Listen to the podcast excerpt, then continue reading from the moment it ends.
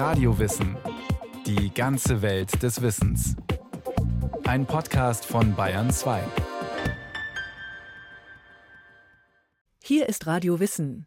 Der Animismus ist die dauerhafteste aller Weltreligionen. Das Pferd hatte dabei einen prominenten Platz. Schon prähistorische Felsbilder haben seine Macht beschworen und viele Reitervölker waren ihren Pferden über den Tod hinaus verbunden. Seit Jahrtausenden Kultobjekt und Königstier. Die Kulturgeschichte der Pferde. Etwa zwei Fahrstunden nördlich von Toulouse liegt die alte Landschaft des Quercy bestanden von lichten Eichen und Pinienwäldern, durchsetzt mit dramatischen Klippen, stillen Dörfern und romantischen Wallfahrtsorten.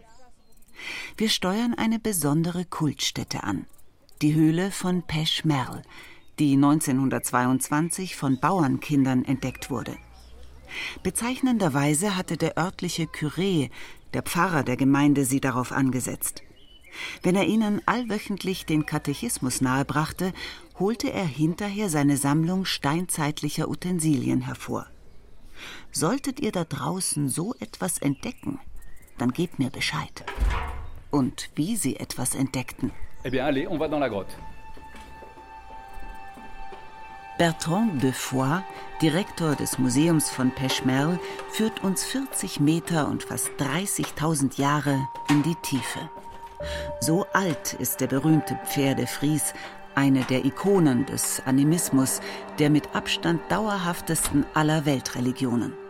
Tiere waren ihre Abgötter und die Höhlen ihre Kirchen. On est arrivé dans la grotte, il fait 12 degrés. Il fait plutôt bon pour une journée comme aujourd'hui. 12 Grad, konstatiert der Hausherr. Nicht schlecht an einem heißen Tag. Die Tropfsteinhöhle wirkt wie eine in den Boden hinein versenkte Kathedrale. Sie befindet sich, so de Foix, noch im gleichen Zustand wie zu Zeiten der vorgeschichtlichen Menschen. En fait, aujourd'hui, on voit la grotte dans le même état que les hommes préhistoriques l'ont vue. Doch dank der elektrischen Beleuchtung sehen wir sie sehr viel besser. Die steinzeitlichen Fettlampen spendeten nur so viel Licht wie eine Kerze.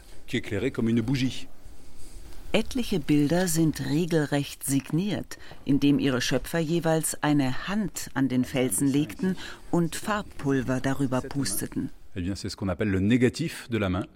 Der Abdruck blieb als negativ erhalten. Der Größe und den Proportionen nach dürften es Frauenhände gewesen sein. Donc, on l'attribue plutôt à une main euh, féminine. Ein Stück weiter erwartet uns der schwarze Fries. Diese große Komposition umfasst 25 Tierdarstellungen. Sie stammen alle aus einer Hand. Le premier dessin qui a été réalisé, c'est le cheval qui se trouve ici. Als erstes Bild entstand das Pferd. Dann rechts davon dieser Bison. Dann ein weiterer Bison über dem Pferd. Danach folgen mehrere Mammuts. Euh. Dort links ist einer. Dann direkt vor uns der große. Und zu guter Letzt haben wir noch Auerochsen. Es handelt sich um eine planvolle Komposition, die nicht einfach aufs Geratewohl hingeworfen worden ist.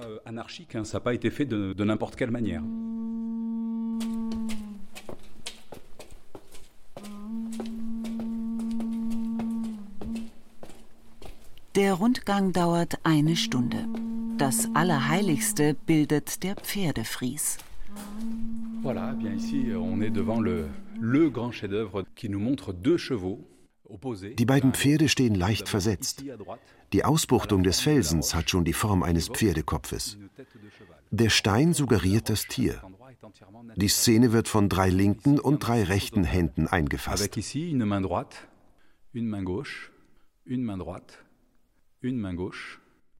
Gebieterisch setzten sie der Natur ihren Willen entgegen.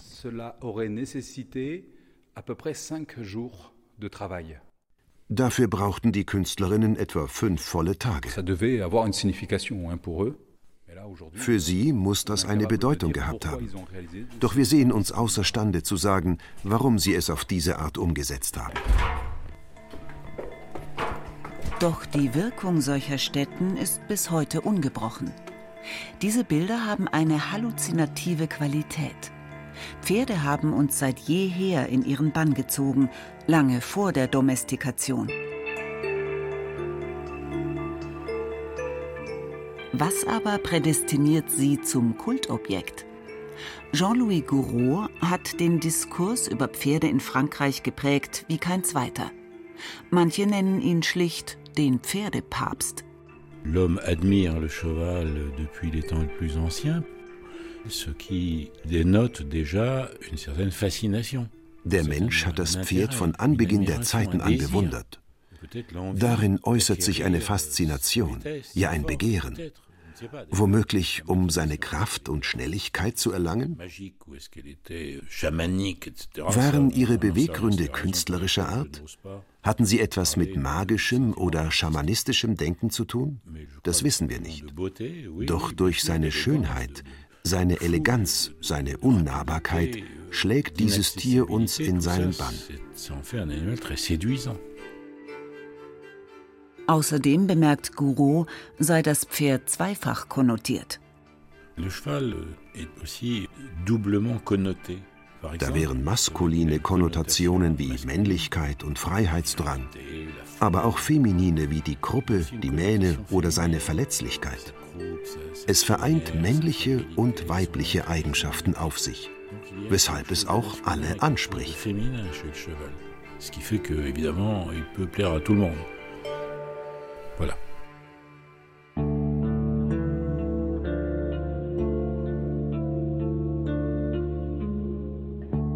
Noch deutlicher wird dies in der Höhle von Lascaux, anderthalb Fahrstunden nordwestlich. Da das Original der Öffentlichkeit nicht zugänglich ist, hat das norwegische Architektenbüro Snøhetta unlängst ein Faksimile geschaffen, das ebenfalls als Kultstätte konzipiert ist, mit pharaonisch schrägen Wänden und viel Beton, dem Fels der Moderne. Die gezackte Silhouette wirkt wie ein Zeitblitz, der in die Gegenwart einschlägt. Mittels modernster Technik wurde im Souterrain das größte Felsgemälde der Welt wiedererschaffen. Je länger man im Dämmerdunkel emporschaut, umso mehr Figuren treten hervor.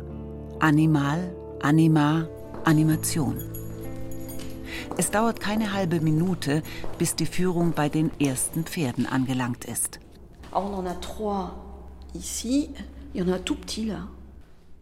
Als das mit Abstand populärste Tier in Lascaux bringt es das Pferd auf 60 Prozent aller Darstellungen. Dieser Anteil sollte sich quer durch die Kunstgeschichte kaum verändern.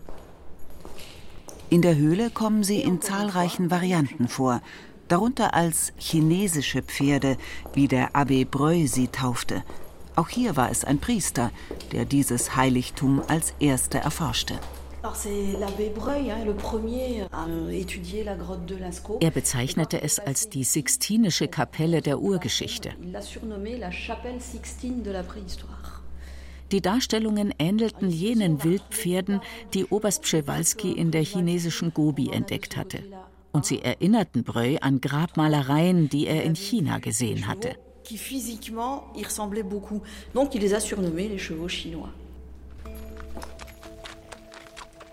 In wogendem Reigen prescht die wilde Jagd um die Kuppel. Man glaubt sie schnauben, brüllen, galoppieren zu hören, meint Moschus und Pferdeäpfel zu riechen. Der Kulturphilosoph Georges Bataille bescheinigte den Schöpfern von Lascaux einen Trieb zum Wunderbaren. Ihr Werk, schrieb er, steht uns so nahe, dass es die Zeit aufzuheben scheint.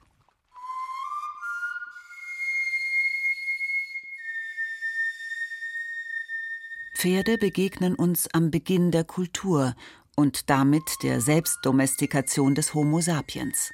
Doch sie zeugen auch bereits von einem Unbehagen in der Natur, der ihre Schöpfer nicht länger gänzlich angehörten.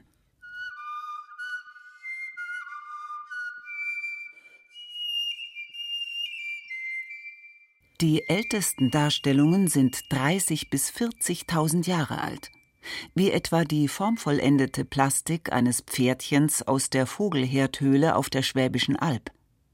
Neben Werkzeugen, Schmuck und Statuetten fanden sich dort auch aus Knochen und Elfenbein geschnitzte Flöten. Gabriele Dalfert, Lehrerin für Deutsch und Musik, hat solch prähistorische Instrumente nachgebaut. Wenn sie in der Höhle musiziert, lauschen die Besucher ihr gebannt.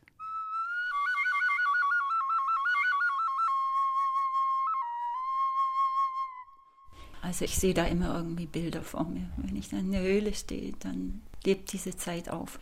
Man konnte sich vieles nur erklären aus irgendeiner Geisterwelt heraus. Zum Beispiel, wenn ich in eine Höhle gehe und singe und da das Echo höre, ich habe keine Erklärung, dass das irgendwie Schallwellen sind, sondern ich denke, da ist etwas, was mir antwortet.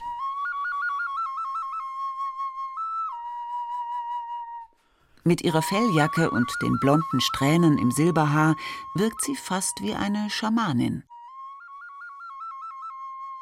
Beschwörung und sakrale Inszenierung stehen also am Anfang der Faszination Pferd, dem auch Jean-Louis Gouraud außergewöhnliches Charisma bescheinigt.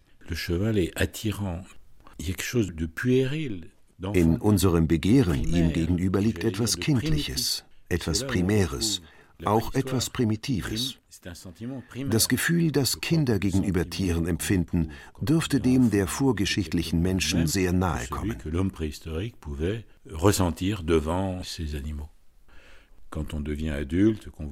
Wenn man dann älter wird, wird einem erklärt, dass das Pferd ein Machtsymbol darstellt, dass die Aristokratie und der Ritterstand sich darüber definierten. Aber das führt eher von der ursprünglichen Attraktion weg qui peuvent nous en éloigner. Doch warum nur, fragt sich Gouraud, hat die Domestikation dann 30.000 Jahre auf sich warten lassen? Pourquoi a-t-il fallu attendre 30 000 ans?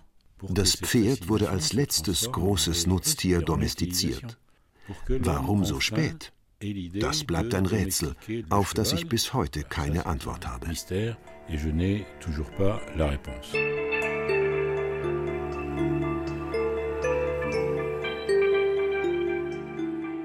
Den Siegeszug des Pferdes als Universalnutztier zu erleben, müssten wir also mit der Zeitmaschine einen gewaltigen Satz nach vorne machen. Etwa zu den Skythen, die mal Widersacher und mal Partner der antiken Griechen waren. Wie alle Reitervölker haben sie weder Städte noch Schriften hinterlassen, nur ihre Gräber zeugen von ihnen. Die wichtigste Grabbeigabe war stets das Pferd. Die sesshaften Europäer übernahmen mit den Reittieren dann auch Wertvorstellungen und Statusdenken von den Nomaden. So auch die Kelten. Bei Unlingen, ebenfalls auf der Schwäbischen Alb, kam kürzlich eine aufsehenerregende Gestalt zum Vorschein. Also Ausgangspunkt war der Bau einer Umgehungsstraße. Natürlich waren Archäologen dann vor Ort und es ist aufgefallen, dass es drei flache Erhebungen gibt. Und man hat relativ schnell festgestellt, dass es sich um Grabhügel handeln muss.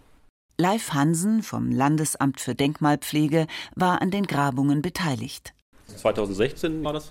Die Sensation war natürlich der Unlinger Reiter, eine bronzene Statuette, 9 cm lang, ein Doppelpferd, also mit einem Körper und zwei Köpfen. Das Grab selbst datiert in die Zeit um 700 vor Christus und damit ist es eine der ältesten Reiterfiguren nördlich der Alpen. Also bisher ist es einzigartig, das Stück. Als Restauratorin hat Nicole Ebinger-Rist dem Unlinger Reiter viele Stunden gewidmet. Es ist faszinierend, wie dynamisch er eigentlich aussieht.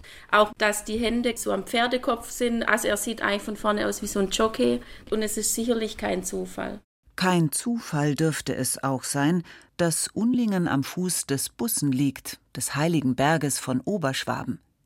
Ganz in der Nähe findet die größte Reiterprozession Europas statt – der Blutritt um die Abtei Weingarten. Wenn da kein keltisches Erbe wirksam ist. Die nahe Heuneburg bildete denn auch die wichtigste Metropole der Kelten. Wir haben Pferdeknochen aus Siedlungen und wir haben die Gräber. Wir haben zum Beispiel Zaumzeug drin, Reiterei. Also wenn wir zwei Geschirre haben, spricht das für einen Wagen. Und es sind mit Sicherheit keine normalen Transportwagen gewesen. Das sind Prunkwagen. Natürlich sind die auch gefahren, aber vielleicht für Zeremonien oder auch für den Toten selbst, der zum Grab gefahren worden sind. Aber es war kein Alltagsgefährt. Ein weiterer Fund war das Grab einer keltischen Fürstin. Heute wissen wir, dass sie 583 vor Christus bestattet wurde. Das Pferd wurde nicht mit bestattet, sondern nur dieser Stirnpanzer mit diesem Trenzengebiss. Die Anhänger schlagen dann auf diesen Stirnpanzer, erzeugt ein Geräusch, sodass wir hier schon so einen sehr opulenten Auftritt haben. Die Fürstin mit ihrem sehr aufwendigen Schmuck, den sie am Körper trägt, viele filigranen Dinge, dann noch das Pferd auch sehr schön ausgestattet. Verglichen mit den klassischen Reitervölkern blieb Europa freilich Entwicklungsland.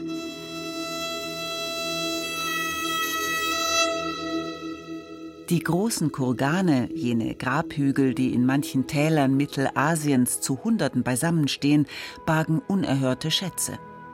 Im sibirischen Arschan fand man den Leichnam eines Fürsten auf die Schweife von 160 Hengsten gebettet. Als Seelengeleiter sollten die Pferde im Jenseits für ihre Herren und Herrinnen bereitstehen. Diese Völker verehrten das Pferd als göttliches Geschöpf. So berichtet Herodot von den Massageten. Sie bringen der Sonne Pferdeopfer dar. Sie glauben, dass man dem schnellsten Gott auch das schnellste Wesen auf Erden opfern muss. Eine Parallele ist aus der antiken Götterwelt bekannt, wo erst Helios und später Apoll den Sonnenwagen über den Himmel steuern, angetrieben von vier feurigen Hengsten. In Mitteleuropa fungierten Pferde dann erst recht als die Prestigetiere schlechthin. Also wenn es mir so viel ins Grab gibt, dann ist ja auch wichtig zu zeigen, was man alles auch mitgeben kann. Zum einen dieser Jenseitsglaube und dieser Gedanke, was noch von Nutzen sein kann oder aber auch für die Familie, welchen Prunk man auch mitgeben kann, das natürlich den Lebenden nicht mehr zur Verfügung steht. Und man demonstriert, dass man vermögend ist, dass man Macht hat. Und das diente sicherlich auch der Legitimation des Nachfolgers oder der Nachfolgerin. Trotz fortschreitender Christianisierung hielt sich dieser Brauch noch Jahrhunderte. Götter sind leichter ersetzbar als Statussymbole. Noch Papst Gregor III. verbot den Germanen den Genuss von Pferdefleisch, da er an heidnische Riten gekoppelt war. Vielleicht war dies ja der eigentliche Grund, warum trutzige Nordmannen sich dann auf und davon machten, um Island zu besiedeln was ohne Pferde nicht zu bewerkstelligen gewesen wäre. Islands Steinwüsten sind zu weitläufig, als dass sie sich zu Fuß durchqueren ließen. Vom Hochland rauschen zahllose Gletscherflüsse herab, und doch kannte die Insel bis vor 100 Jahren keine Brücken. Wer solche Pferde hat, der braucht auch keine. Nicht von ungefähr liegt Islands moderne Pferdekultstätte in Hola, dem alten Bischofssitz. In Sichtweite der Domkirche residiert die Landwirtschaftliche Hochschule, wo rund 100 Studenten den Studiengang Pferdewissenschaften absolvieren. Holar University College is the official center for research on the Icelandic horse. Wie Vikingur Gunnarsson, der Leiter des Fachbereichs, erklärt, umfasst er Reittechniken, Pferdehaltung und Pflege sowie den Umgang mit kranken oder verletzten Tieren. Nicht zu vergessen die Kulturgeschichte des Pferdes, zu der Island einen bedeutenden Beitrag geleistet hat.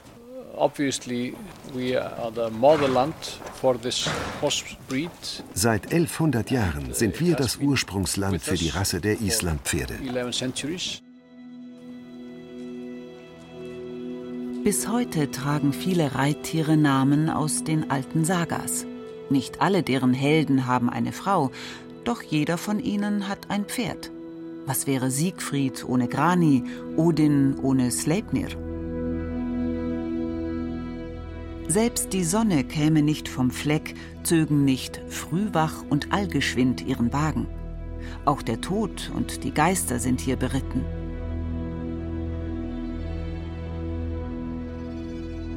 Dass das Pferd beiden Welten angehört, darin sieht Jean-Louis Gouraud einen weiteren starken Grund, warum es uns fesselt. Auch deshalb verheißt er ihm eine große Zukunft. Versöhnt es uns doch, Zitat, mit unserer wilden, prähistorischen, unauslöschlichen Natur.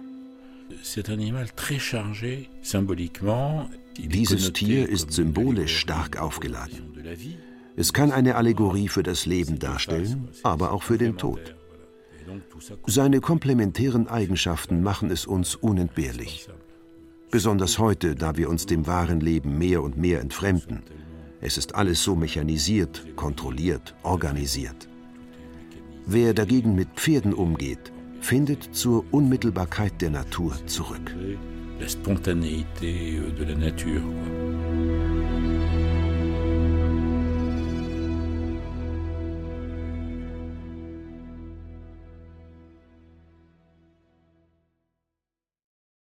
Pferde wurden seit Jahrtausenden verehrt und haben in vielen Kulturen und Religionen eine wichtige Rolle gespielt. Stefan Schomann über die lange Beziehung Mensch und Pferd. Radiowissen Podcast Folgen über andere Tiere, die in der menschlichen Mythologie ebenfalls eine große Rolle spielen. Da gibt's noch viel mehr dazu. Radio Wissen finden Sie überall, wo es Podcasts gibt.